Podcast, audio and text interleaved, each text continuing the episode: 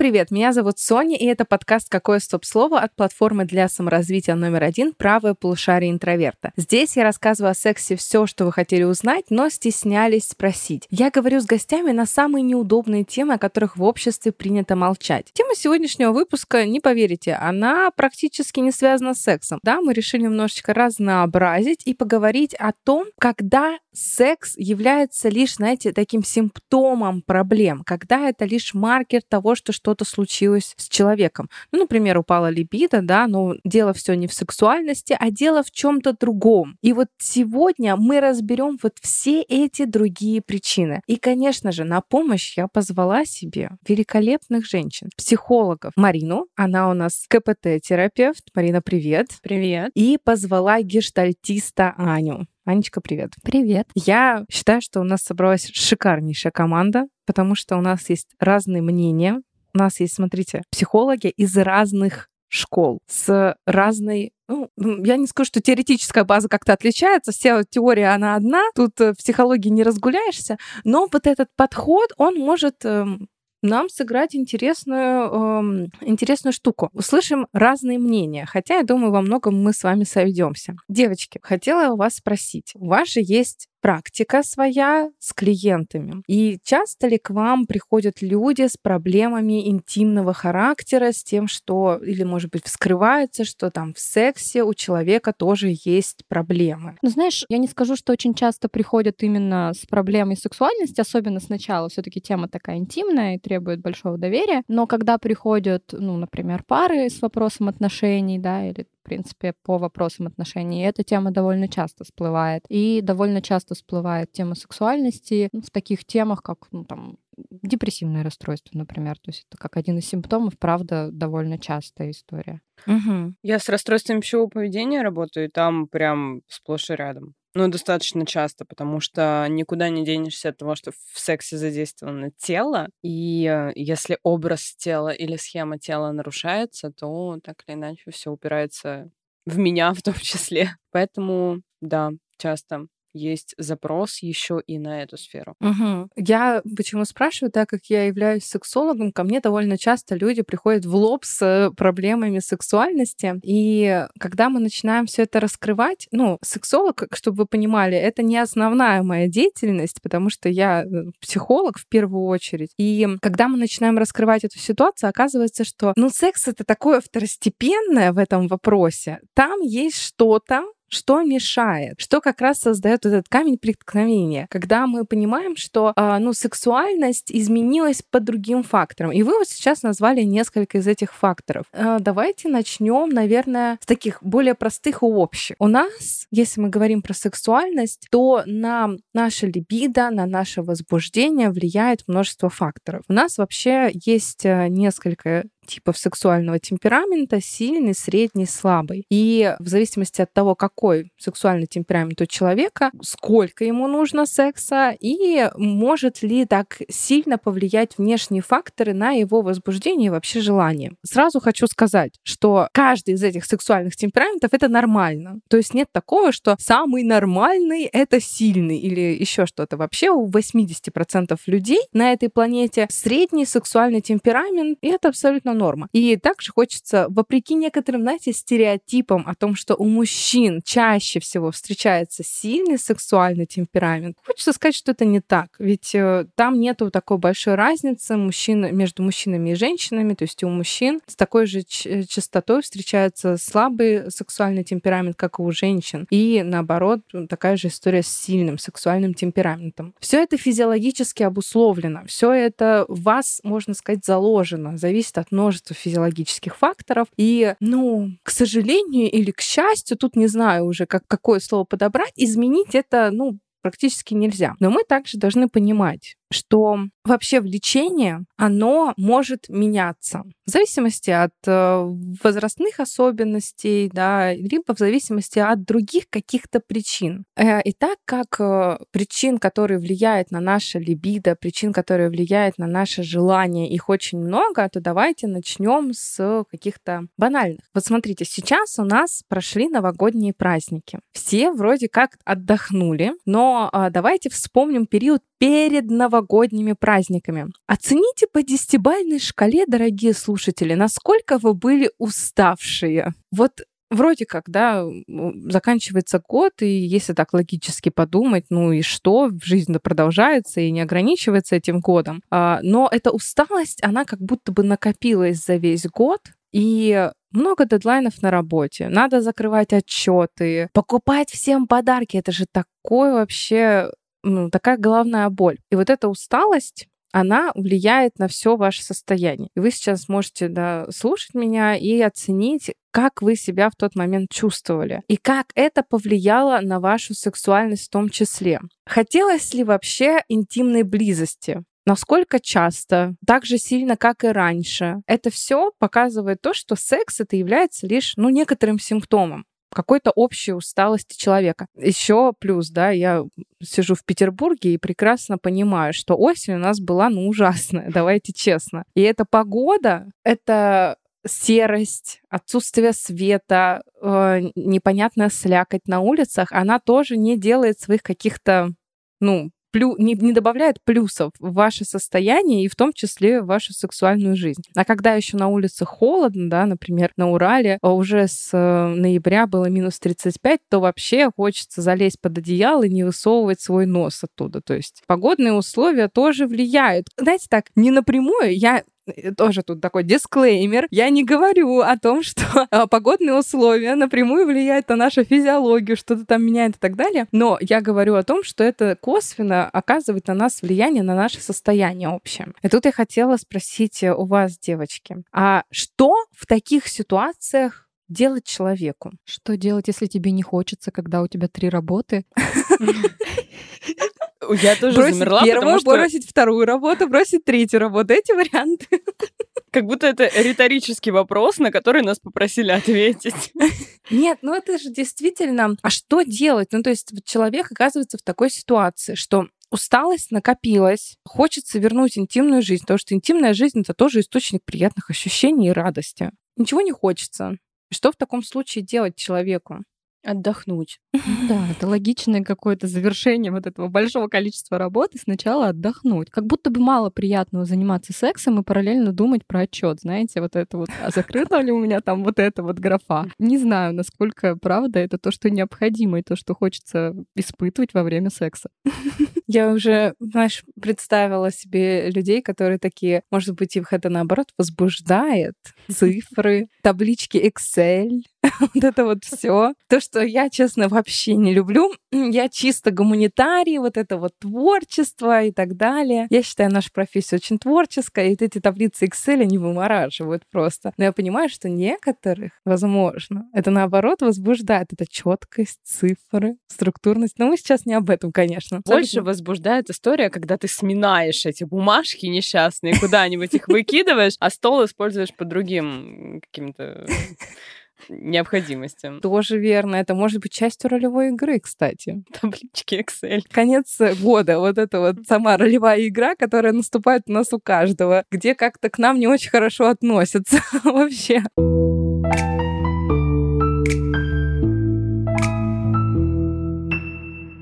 Отдых — это очень важно. И тут очень часто ну, я, по крайней мере, довольно часто сталкиваюсь с такой ситуацией, что люди и, в принципе, человек не понимают, что такое отдых. Вот смотрите, в детстве я сама с этим сталкивалась, когда отдых — это Лучший отдых — это смена деятельности. И на дачу копать картошку. Боже, у меня прям, знаешь, ты сейчас открыла, разблокировала какое-то воспоминание, прям вот это у меня табличка высветилась mm-hmm. в голове, потому что я так хорошо помню вот этот сентябрь, когда все идут в школу, все рассказывают, где они были, где они гуляли, а я иду супер-мега загаром, потому что я копала картошку. У нас было 30 соток земли, и часть из них э, надо было как-то обрабатывать, ну, чтобы она не стояла без застоя. И я только потом, когда, знаешь, уже возраст подходил к подростковому, до меня дошло, что вот моя сестра, она копает картошку тоже, она почему-то чуть более радостно относится к этому. А фишка была в том, что она была на 5 лет старше, и есть на 5 лет старше, но она угу. додумалась просить за это денежку. а я нет. Я просто копала картошку. Просто так копала картошку. У меня единственный праздник был, это когда потом сжигалась ботва, это то, что на поверхности картошки. А, это все собиралось в одну кучу, какая-то картошка клалась вниз, даже прям без фольги, и вы все черные, чумазые, и потом эту картошку едите, и вот она с запахом этой ботвы. То есть вот именно шабаш такой ночной, он обладал каким-то шармом. Но весь этот день, это как будто вот, не знаю, меня опустили на лифте в ад, а потом вернули обратно и заставили еще и в школу идти 1 сентября. Короче, это ужасно было. Пока ты рассказывала, я думала, что радость доставляла то, что твоего врага сжигают, и ты такая ха-ха-ха-ха-ха. Стояла и такая смотрела, как эту ботву жгут,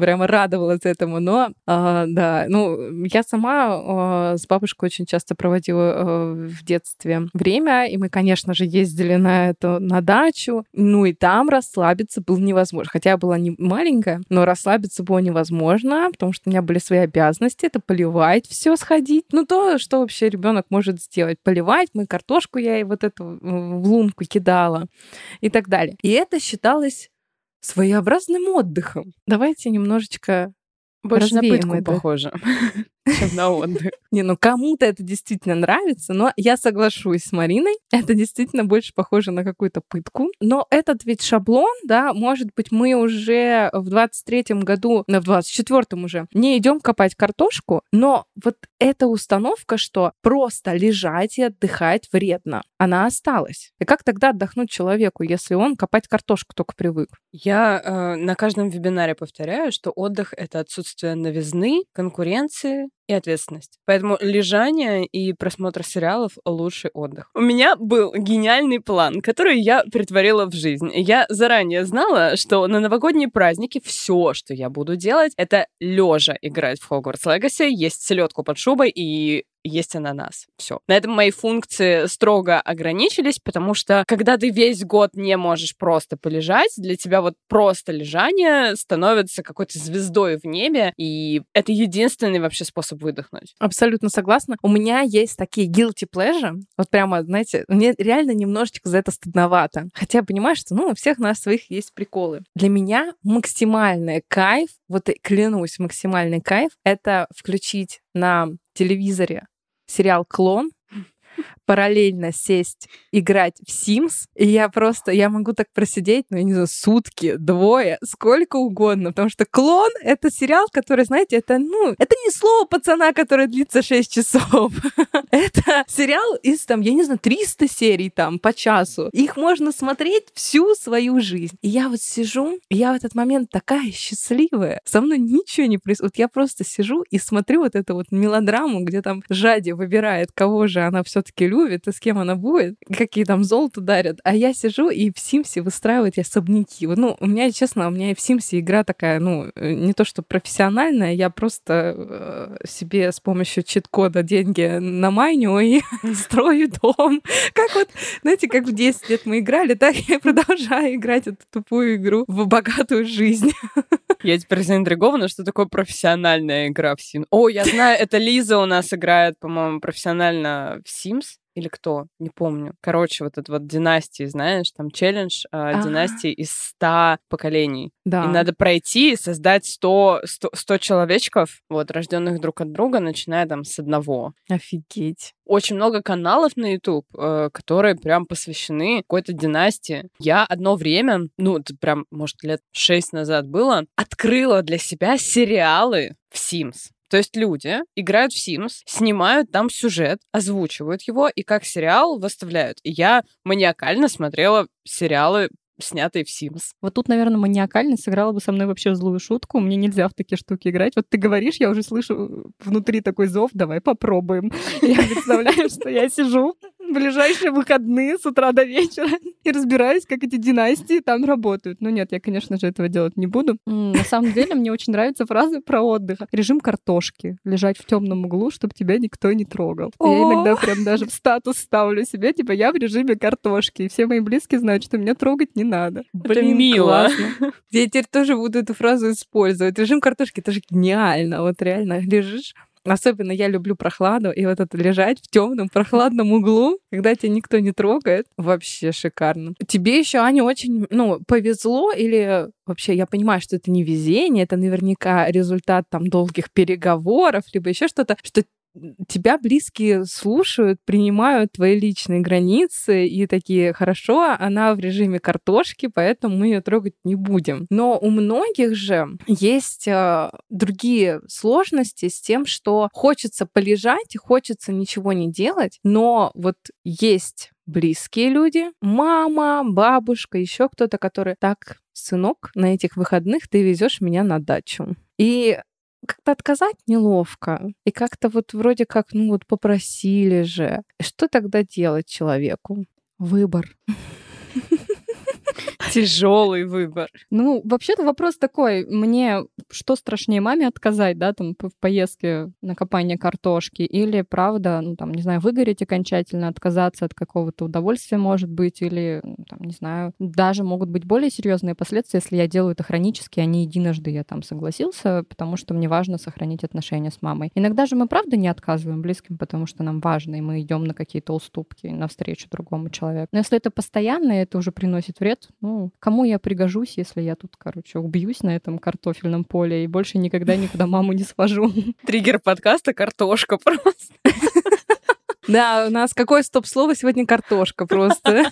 Я на самом деле присоединяюсь полностью к Ане, потому что мне дико не нравится, когда идет какой-то перекос. То есть вот э, когда люди там, например, вот эти рилсы, ТикТоке про то, когда там до психотерапии и после терапии, и человек становится прям агрессивным, таким прям злым, и такой, родственники все, идите к черту, друзья все, нет, я просто не хочу. Ну, то есть это не про то, мы же про гибкость, мы про то, что иногда мы действительно уступаем, потому что мы хотим сохранить отношения, потому что нам важны другие люди, потому что мы можем в какой-то степени пренебречь собой, когда мы понимаем, что оно того стоит. Но понятное дело, что если это периодически, постоянно, и мы жертвуем не там частью своего дня, а там годами, да, кладем просто свою жизнь на алтарь другому, это уже совсем другой разговор. Слушай, ты сказала такую фразу, что хочется просто ее объяснить, что мы про гибкость. Гибкость у большинства ассоциируется с тем, что складочку могут делать. Давай поясним немножечко,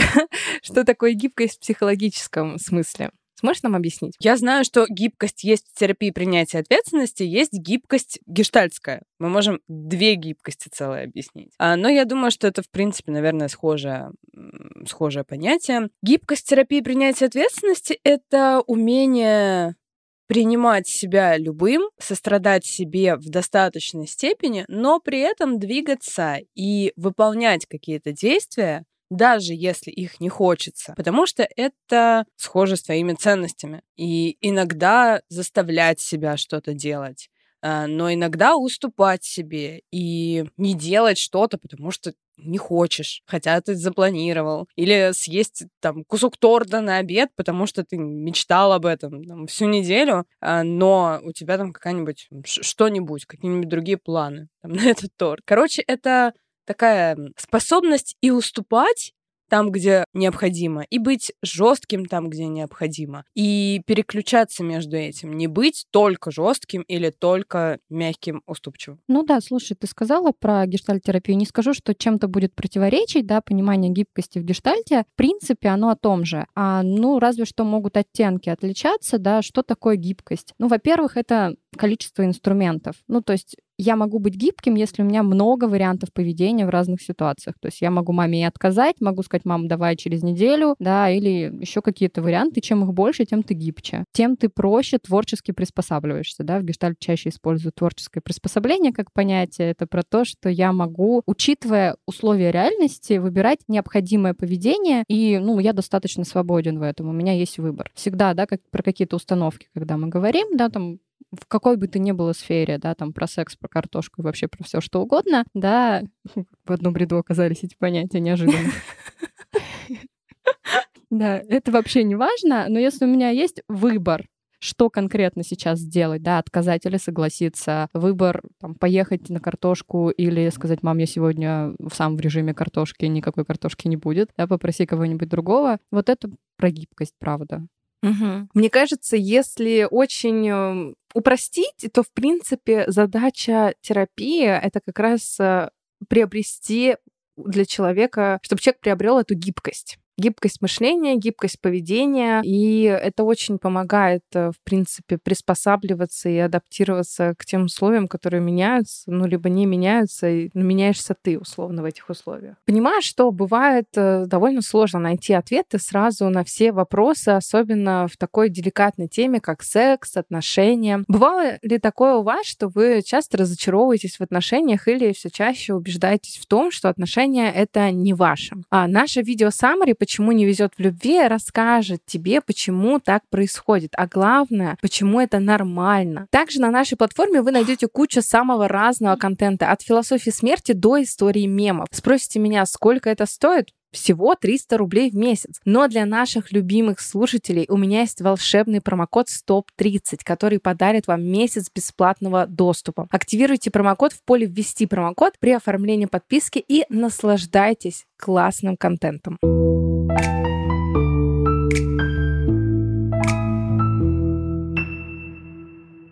Знаете, девочки, мы с вами как-то так затрагиваем мимо тему про выгорание, то, что там можно выгореть и так далее. И мне кажется, многие к концу года испытывают вот похоже, я не говорю, опять, мы тут не ставим диагноза никому, но просто обсуждаем эту тему, что многие испытывают состояние либо похожее на выгорание, либо это действительно выгорание. И хочется э, сказать, что выгорание, оно влияет непосредственно и на сексуальную жизнь. Ведь при выгорании человек э, как будто бы, ну, ему больше ничего не интересно, ему ничего не хочется, сил нету ни на что. Это все может сопровождаться какой-то дикой тревогой, потому что человек вроде как ничего не хочется, сил нету, а работа-то есть, а работу делать не хочется, и человек уходит в какую-то прокрастинацию, это добавляет еще больше тревоги, знаете, такой ком просто собирается, который падает на самого человека и прибивает его к полу практически. И, конечно, это все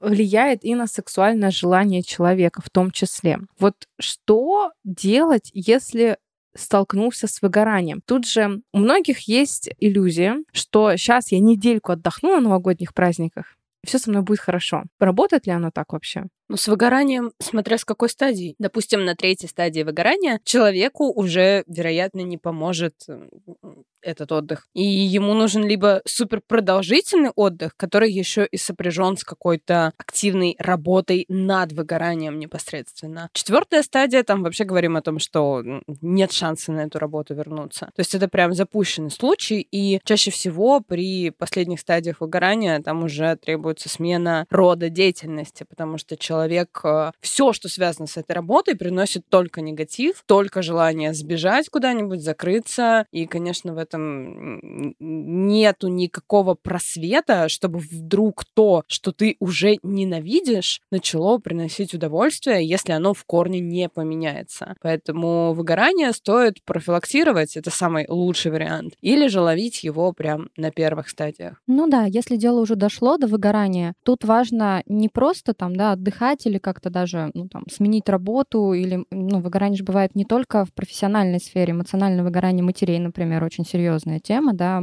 Родители выгорают тоже так же, как профессионал на работе. Оно требует именно внутренней работы над самой ситуацией. Как так сложилось, что я выгорел? Там же есть какой-то механизм, который к этому, возможно, приводит. Либо я не отдыхаю, либо я, ну, там, не знаю, не отказываю, либо еще что-то делаю, что заставляет меня в какой-то момент ну, испытывать все те эмоции, которые приводят приводят к отказу от профессии или даже, ну там, многие знаем, что выгорание может приводить в конечном итоге к депрессивным разным эпизодам и даже расстройству. И ну, как бы вот этот способ, с которым я отношусь к работе, его стоит пересмотреть или, например, к родительству. Ну, например, на той же терапии или хотя бы, да, там как-то самостоятельно, хотя я подозреваю, что это довольно сложно. Это сложно, особенно что касается родительства, потому что вроде как, ну, если с работы можно уйти, от родительства уйти невозможно. Когда еще маленький ребенок, и очень многие на самом деле родители, мамы сталкиваются с этим выгоранием, которое, конечно, негативно влияет на всю их жизнь, на состояние, и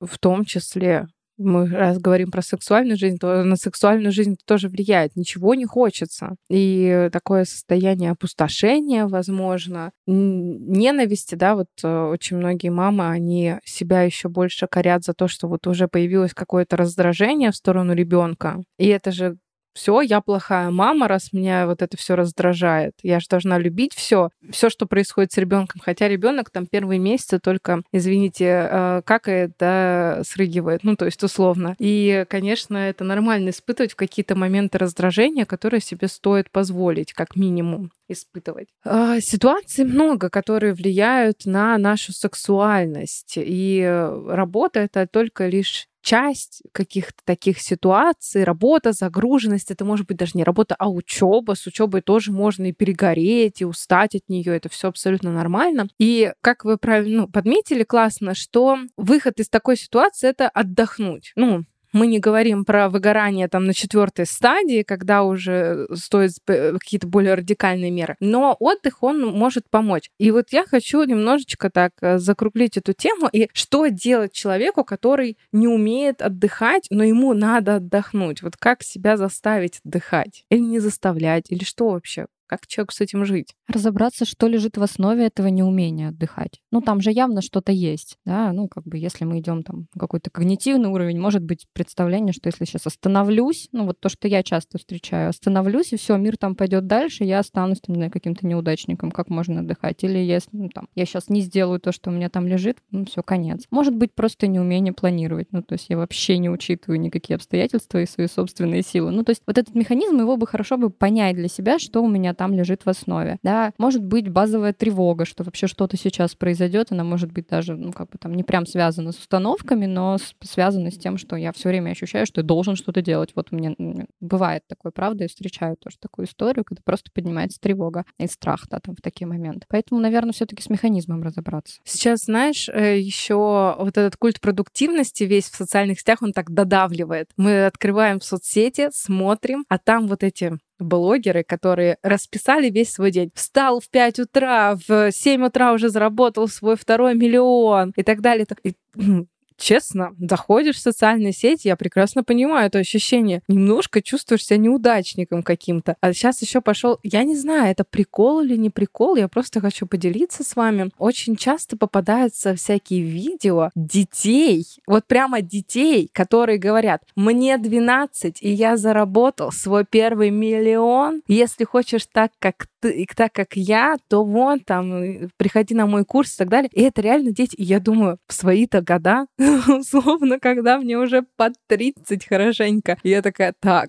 что у детей даже получается со мной что не так. Даже вот, ну, даже меня захватывает, да как даже, просто меня захватывает все эти э, мысли и тревоги. Я такая, так, стоп, давай немножечко опустим вот эту ситуацию, разберем, а что я сейчас чувствую, а что вот вообще происходит со мной, какие мысли это сопровождает. То есть это такая работа, которая э, я провожу постоянно, фоном уже происходит, если кто-то вдруг боится, что сейчас я пойду в психологу, буду все эти дневники вечные заполнять и так ничему не научусь. Вы сначала заполняете все эти дневники, делаете такую довольно долгую работу, а потом эта работа, она действительно становится ну, как будто бы незаметной. То есть ваш мозг просто научается делать эту работу фоном. У вас случилась ситуация, вы такие, так, Сейчас разберу ее быстренько, проанализирую, сделаю какие-то выводы, мне становится спокойнее и так далее. Ну, то есть там в зависимости от метода будут разные методики, но я примерно описала, что это все э, в итоге быстро учится и становится ну, на уровне практически рефлексов. Поэтому если вдруг, дорогие наши слушатели, вы чувствуете, что вы устали или еще больше вдруг вы выгорели, то точно стоит обратиться к специалисту и разобрать эту, эту ситуацию, пока, знаете, не дошло до того, что придется менять полностью род деятельности. Это действительно состояние неприятное, и, как правильно девочки заметили, оно заканчивается депрессивными эпизодами, в том числе депрессивными состояниями. Более того, даже встречаются суицидальные мысли, намерения у человека. Все это, да, из-за этого, знаете, немножко как люди говорят, из-за просто выгорел. Это же еще, знаете, подкрепляется тем, что, ну, я тоже с этим сталкивалась, когда работа вообще не должна приносить удовольствие. Работа, она вот что значит выгорел? Мы вот на заводах всю жизнь пахали и не выгорали. Это все ваше новомодное. Ну, не стоит думать, что э, люди, которые всю жизнь там где-то пахали, и им не нравилась своя работа, э, они как-то счастливо живут. Э, тут хочется вспомнить все эти ситуации, все эти даже обыгранные в различных комедийных шоу э, сценки о том, что вот люди так э, могут э, пахать, э, а потом вечером приходят, и у них развлечение это, например, выпить, либо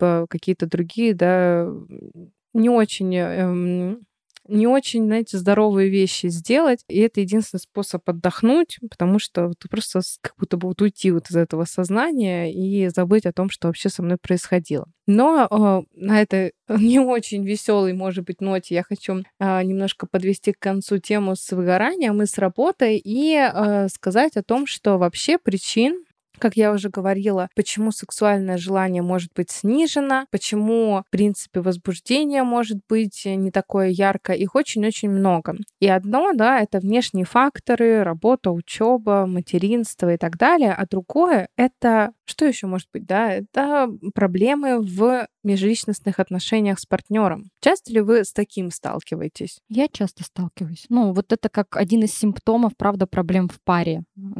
Достаточно такой показательный симптом. Причем, ну, когда-то он, конечно, возникает уже на поздних каких-то этапах там проблем в отношениях, но часто он прям хорошо маркирует начало проблем. Когда начинает накапливаться напряжение, секса становится все меньше и меньше. И, ну, иногда это нормально, то есть тут не стоит сразу ставить диагноз вашим отношениям, если у вас вдруг стало меньше секса. Возможно, просто период влюбленности закончился, вы перешли на другой этап, и это тоже нормально, если вас это устраивает и вам комфортно. Другое дело, что иногда это не устраивает ну, там, обоих партнеров, и, ну, как это обычно звучит, что-то произошло, и мы просто перестали заниматься сексом. Вот это ну, такой хороший симптом, который стоит исследовать и понимать тогда, что произошло в отношениях до этого, что мы перестали друг друга либо привлекать. Иногда бывает, что даже привлекают, но сам как бы половой акт невозможен по каким-то причинам из серии. Да, я перестала доверять партнеру, поэтому мне некомфортно, я там чувствую себя небезопасно в момент. Причем доверять я перестала совсем там не из-за сексуальных каких-то вещей. Или, ну, там, мало ли что вообще происходит в отношениях из серии. Есть эпизоды, когда просто мысли о том, что там мой партнер сейчас увидит, как я изменилась физически, например, да, он там меня не захочет, и, в общем-то, секс заканчивается в отношениях. Но это же тоже про отношения, что я, ну, как-то не обсуждаю со своим партнером, а как ему то, что он видит видит. Ну и вообще, в принципе, да, почему-то думаю, что партнер, который меня выбрал, сейчас возьмет и откажется от меня, да, что такое тогда в отношениях происходит. То есть, ну, достаточно часто это, этот симптом встречается, не все о нем открыто говорят, как будто бы его принято немножко замалчивать, даже иногда в отношениях. Ну, же вообще mm-hmm. как-то стыдненько про секс даже в отношениях иногда говорить. Но он, правда, показательный. Вот как раз Марина говорила, что так как э,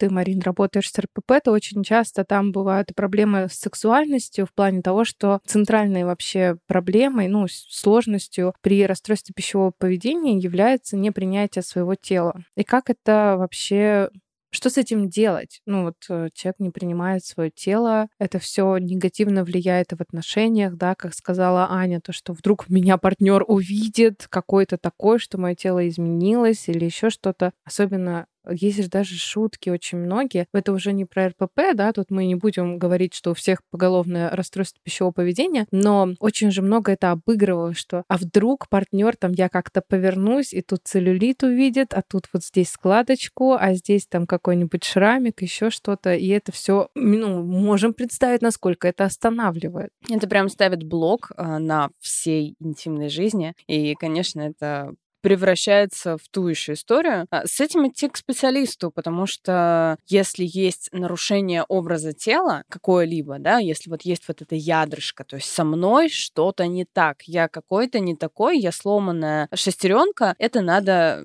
идти к специалисту, чтобы показать себе и убедиться в том, что все со мной нормально я в порядке. Если это нарушение каких-то коммуникаций, потому что я встречала и то, и то. Я встречала, когда, например, у одного из партнеров есть убеждение, со мной что-то не так, а другой партнер, наоборот, э, там, в восторге и от внешности, и вообще либо, например, на нее совершенно не смотрит. И также я встречала ту историю, когда именно партнер становился причиной развития э, расстройства пищевого поведения или каких-либо других негативных представлений о себе. Поэтому тут э, может быть и то, и то. И, конечно, такие коммуникации тоже нужно обращать на них внимание, потому что меня очень часто удивляются клиенты, когда я говорю о том, что комплименты тоже не самая хорошая история, потому что комплименты — это всегда задавание планки. То есть нет ничего плохого сказать, например, ты сегодня чудесно выглядишь. Это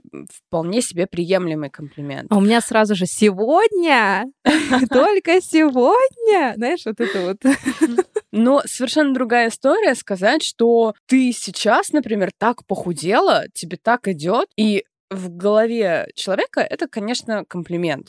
Ну, то есть того, кто говорит, он не видит в этом ничего абсолютно плохого. Он видит это как э, только поощрение и какую-то награду. Но для человека, который, которому это говорят, который это слышит, это совсем не комплимент. Это подтверждение его представления о том, что он хорош только тогда, когда он там писался в конвенциональную красоту, условно. Поэтому прям люди, когда приходят э, корректировать свое пищевое поведение, если есть искажение представления о себе, первое, что прошу, это сказать всем вообще вокруг, не давать комментариев внешности никаких. Ни внешности, ни тарелки, в том числе никаких хороших комментариев, потому что от них тоже последствия вообще не лучше, чем от э, критики, например. Вот. Ну а про критику это вообще отдельные разговоры, и он рискует быть слишком токсичным, потому что тут у меня однозначное мнение про то, что мое тело мое дело, и моя внешность мое дело, и куча-куча еще всего, но все равно до сих пор мы живем э, в том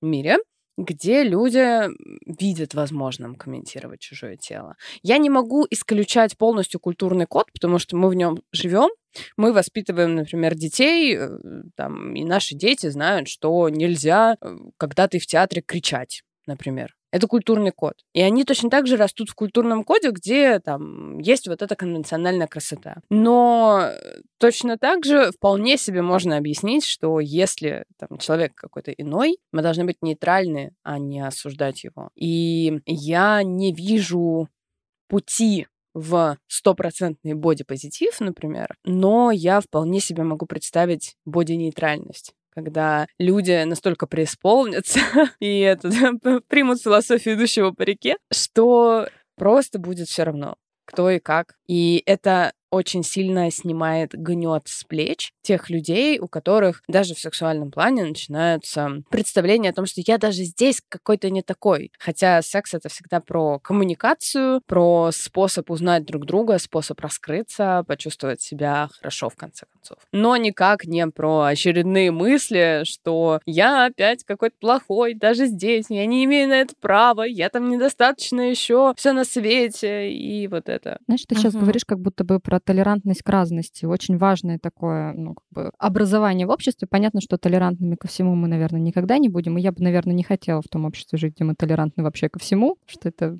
чревато, как мне кажется. Но толерантность к разности, мне кажется, лишило бы нас очень большого количества работы, если бы это было развитое явление в обществе. Что вообще мы не лучше и не хуже. Ну, практически любые комплименты вносят вот этот сравнительный критерий, что типа ты красивее, ты худее, еще что-нибудь. А когда мы просто разные, это вот уже немножко про другое. Не я вот, ну, там, я недавно тоже говорила об этом, там есть такая шкала из серии «я очень» или «я не очень». И мы, значит, вот этих всех людей, своих знакомых, расставляем по этой шкале. Она вот, значит, красивая, у нее там целлюлит, не целлюлит, а она не, не очень там, да, и так далее. И себя тоже куда-то определяем. А что, если убрать шкалу и как-то вообще просто представить, что люди просто разные. И в сексе разные, да, с точки зрения темперамента и предпочтений, и внешности, и нравится людям абсолютно разные. Как будто бы ну, это сильно освобождает. Хотя понятно, что это сложно признать, просто сказать, ну, разные, да. Да, это действительно очень сложно, потому что нас тем более учат оценивать и учат сравнивать очень часто э, сталкиваюсь с тем, что э, есть вот это вот сравнение, что а вот она красивее, чем я, да, или он красивее, чем я, он некрасивее, чем я и так далее. Вот это вот, знаете, когда самоценность, самооценка, она опирается от того, кто вокруг находится, и от того, насколько как бы я от них отталкиваюсь, условно, от э, оценки других людей. И это все принципе, да, я сегодня отвечаю за триггеры из детства, поэтому хочу вспомнить еще один триггер, помимо картошки, это то, когда родители говорили, а почему Маша написала контрольную на 5, а ты на 3? Ты что, хуже Маши? Или, а почему там, вот смотри, какая там Валя красивая и ухоженная из школы приходит, а ты такая неряшка. Ну, условно, да, вот это сравнение идет. И потом э, такое сравнение, оно переносится и во взрослой жизни, когда мы просто начинаем сравнивать себя, свою красоту. Там, ну, условно, если там не со своим окружением, то с условными какими-то идолами времени, а хочется напомнить, что все эти идеалы, которые нам ставит общество, они очень быстро меняются. Ну вот э, последнее, что я помню, это была Ким Кардашьян как идеал красоты. Сейчас уже было ходит, и как бы мы понимаем, что там вообще разные фигуры, и подстроиться под все эти идеалы ну просто невозможно. Начиная с того, что у каждого из нас э, своя индивидуальная физиология мы не можем э, взять, как в Симсе, знаете, в настройки зайти и подправить себе что-то так. Ну, бедра пошире, грудь побольше, а потом мы грудь поменьше сделали, бедра опять... Ну, то есть это невозможно просто-напросто. И э, с этим приходится очень часто работать, э, вообще эти мысли к себе в голову внедрять каким-то образом для того, чтобы в том числе достичь раскрепощения и в сексуальном плане. Понять, что, ну, я прекрасна, такая, какая я есть, и вообще, ну, целлюлит — это норма, которая есть у сколько там, 98% женщин. Это вообще такое просто физиологический процесс, который есть у каждой половозрелой женщины. Но пока что, э, как отметила Аня, общество до этого еще немножко далековато к такой толерантности, э, но мы очень стараемся. Смотрите, уже, да, э, бодипозитив, боди-нейтральность, она стала модной, она стала популярной. В отличие, например, вспомним от там нулевых, когда был героиновый шик и все. Ну, то есть вообще все тела другие отрицались просто-напросто. Вот эта мода э, на какой-то бодипозитив условно или там на боди-нейтральность мне больше нравится это как-то понятие. Она немножко прикрывает все те же понятия. Ну, я часто замечаю в своей практике, когда девочки приходят тоже, я так как тоже работаю с расстройствами пищевого поведения, да, я встречаюсь с этими случаями, когда девочки приходят и говорят, я хочу здоровое питание, хочу избавиться от РПП. Начинаешь раскопки, и в итоге оказывается, что вот это вот я хочу здоровое питание на самом деле про то, что я фантазирую, когда оно будет здоровое, я все-таки буду худеть. Угу. И ну вот да. здесь как бы оно звучит в обществе, но у меня пока нет ощущения, что, правда, люди стали сильно толерантнее. Не знаю, я, может быть, не очень верю в людей, но мне кажется, что люди, в принципе, по природе немножко агрессивные. Не в смысле, что они друг друга бьют по башке, ходят по улицам, но в смысле вот эта вот конкурентность, она заложена немножко. И мы все равно будем сравнивать. Парадигма как будто будет разная. Мы будем сравнивать, кто более, там, не знаю, адекватно смотрит на мир, например. Тоже же нетолерантность к разности. Вот тут такой момент. Мы как будто все равно будем это всегда делать, да, и, ну, вот это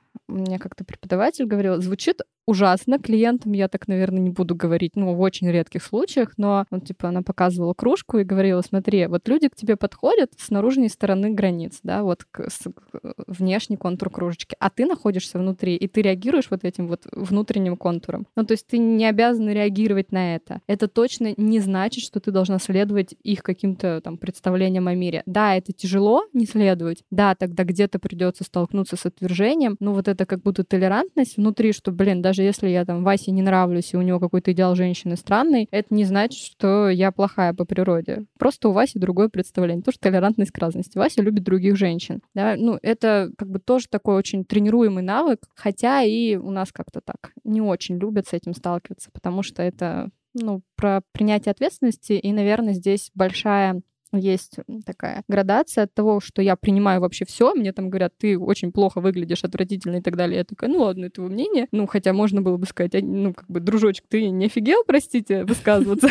Ну, так тоже можно. Опять же, развиваем гибкость. Иногда можно и сказать, да. Иногда можно как бы воспринять и спросить, а что происходит и почему ты так про меня говоришь. А иногда можно сказать, блин, нет, это не про меня, я даже ввязываться в эту историю не буду. Опять же, про гибкость инструментов. Но это результат очень большой работы над собой, мне кажется. Я очень мало видела людей, которые вот так способны градировать вот эту историю про восприятие того, что тебе говорят, или там, того, что общество требует. Самое главное, что важно, мне кажется, подчеркнуть, что все это, в принципе, можно приобрести в своих навыках. То есть это толерантность к другим и толерантность к себе в первую очередь, я бы сказала. Все это приобретаемые навыки. Нет такого, что а, если там даже это какие-то, знаете, а, из детства приобретенные установки, да, которые вроде как, кажется, уже в гены внедрились, вот это все с бабушкой, с просто с маминым молоком передавалось, вся эта ненависть к себе и там к другим, это все абсолютно меняемо, да, и просто важно понять, там, насколько вам дискомфортно с этим, и если у вас есть какой-то дискомфорт, то опять обратиться к специалисту, это всегда важно и ценно, потому что с дискомфортом жить, ну,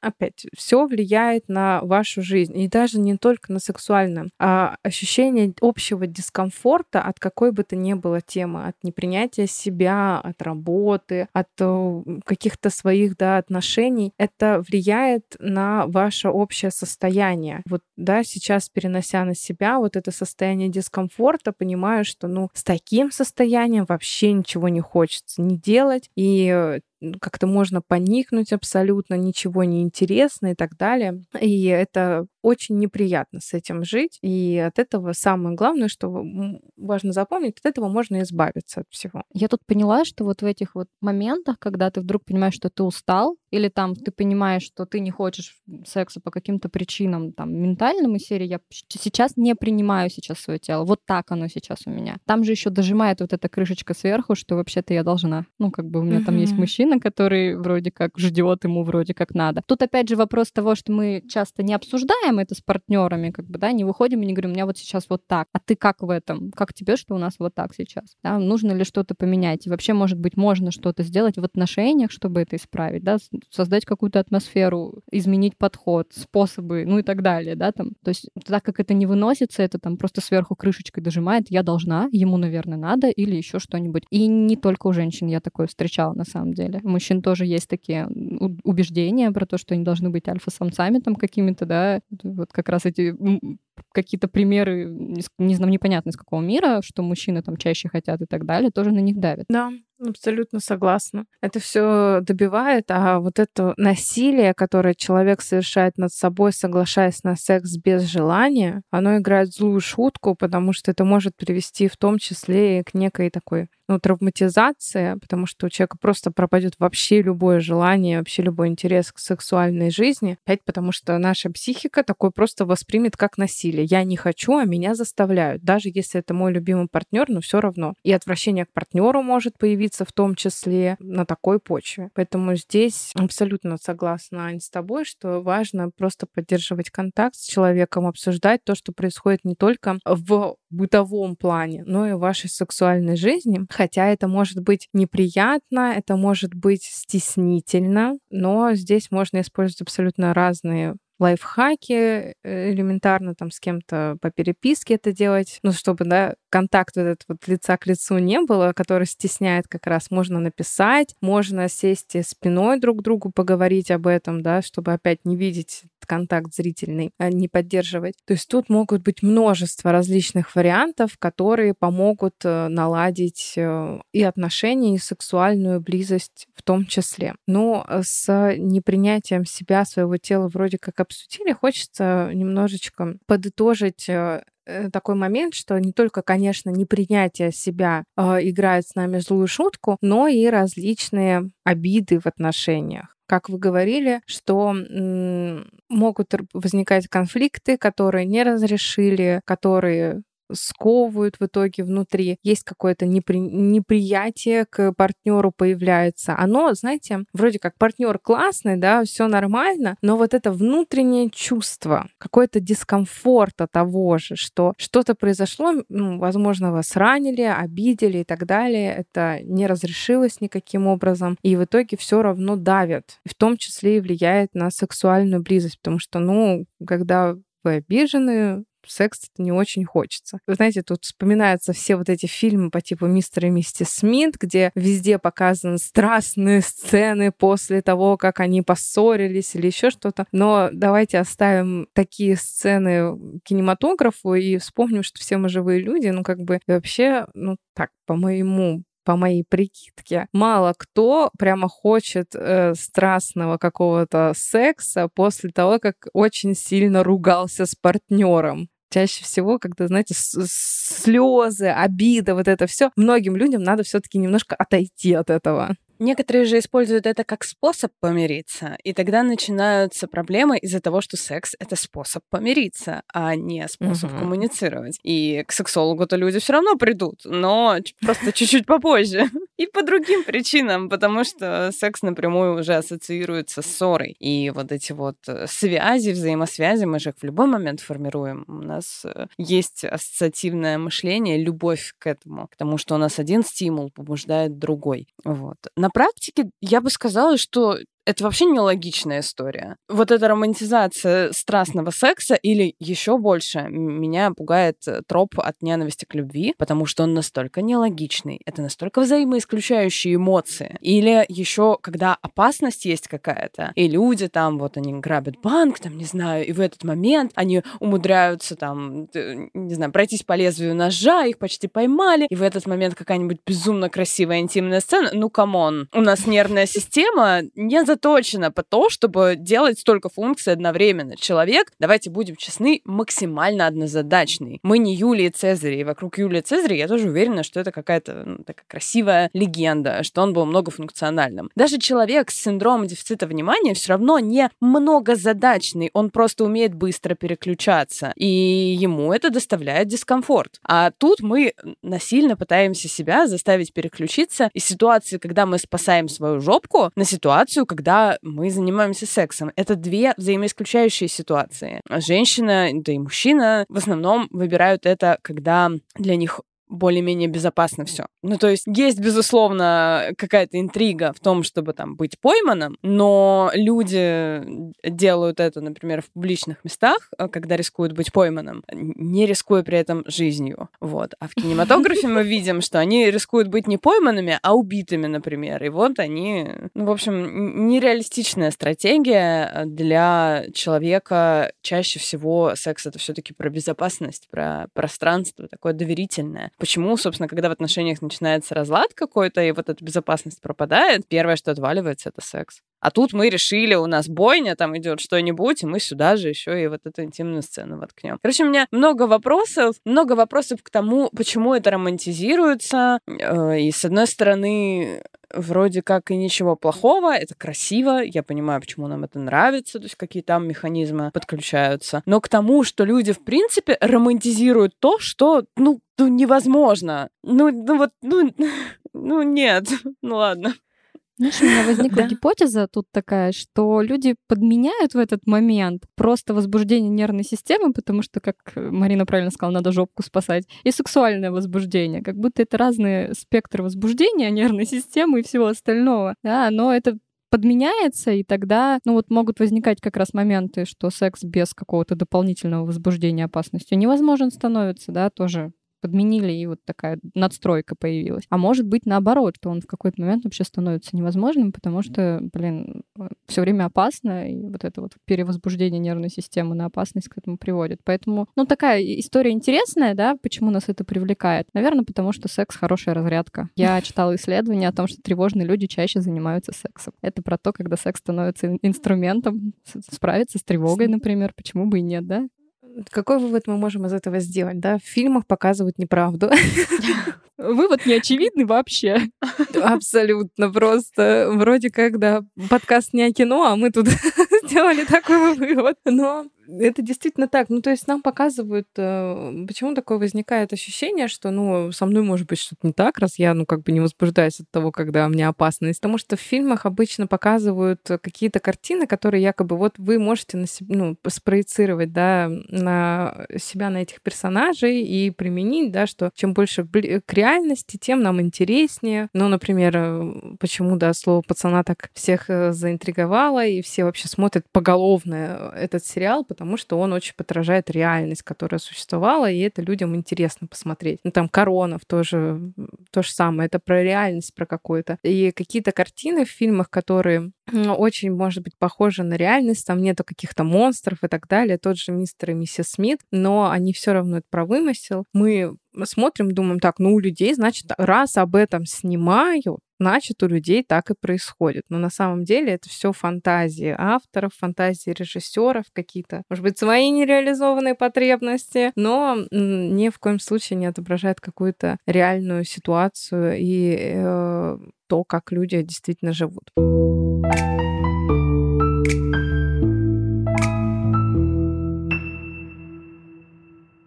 Интересно у нас вышел диалог, много причин очень мы с вами разобрали, и на самом деле действительно очень много всего скрывается за просто нежеланием заниматься сексом там, знаете, это как айсберг. Вот верхушка айсберга — это отсутствие там или сниженная либидо, сниженное сексуальное влечение, а внизу вот эта вот глыба, которая остается, это все причины, которые этому способствовали. И очень часто секс или отсутствие секса — это является лишь симптомом чего-то большего. И мы должны это понимать, поэтому, например, многие сексологи, они ну, не только сексологией занимаются, там есть еще конечно же, личная терапия, семейная терапия и так далее, потому что иначе, если заниматься только сексологией, мы упремся в какой-то вообще, в какую-то стену очень-очень быстро. Если вдруг вы нашли какие-то причины, какие-то да, ситуации, которые есть у вас в жизни, или вам это как-то откликается, то здесь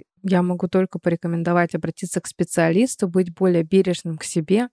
Что мы сегодня перечислили? Побольше отдыхать, если вам не хочется копать картошку, не едьте копать картошку. Общайтесь со своим партнером. И если да, это важно, это для вас актуально, то может быть, стоит проработать принятие себя, любовь к себе, к своему телу. И если вам не хватило контента, я также напомню вам, что у нас есть платформа с кучей полезного контента. Переходите по ссылке в описании и выбирайте саммари на любой вкус и цвет. Там есть саммари не только по мемам, философии и так далее, но также и по сексологии, где мы разбираем различные сложности, проблемы, которые возникают в паре или у человека с сексуальной жизнью. А промокод STOP30 подарит вам месяц бесплатного доступа. Все подробности будут как всегда, в описании к подкасту. На этом, я думаю, будем заканчивать. И хочу поблагодарить, девочки, вас. Спасибо вам огромное, что пришли, что рассказали нам так много всего интересного, разобрали очень много ситуаций. Было